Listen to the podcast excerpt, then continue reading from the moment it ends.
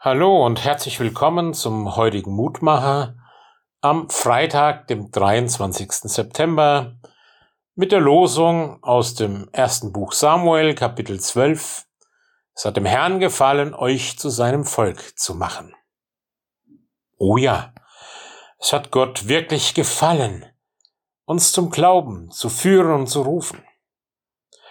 Gefallen in dem Sinne nicht wie, oh, hat gerade mal Lust drauf gehabt oder naja, es hätte auch anders ausgehen können. Nein, es ist Gottes Weg, uns zu rufen in die Gemeinschaft mit ihm, in die Gemeinschaft seines Friedens und seines Wohlergehens.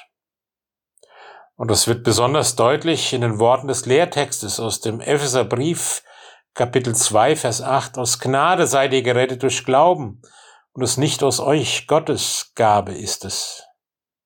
Ja, darauf hat er sich festgelegt, aus Gnade. Das hat an Jesus Christus gezeigt. Gott hat sich auf dich persönlich festgelegt. Er kennt dich. Und er will all seine guten Gaben und er will vor allem seine Liebe mit dir teilen. Dass dein Leben Antwort ist auf seine Gaben, Antwort darauf, dass du sein geliebtes Geschöpf bist. Das darf uns jeden Tag neu wieder bewusst werden mit solchen Worten, wie wir sie heute aus der Bibel hören.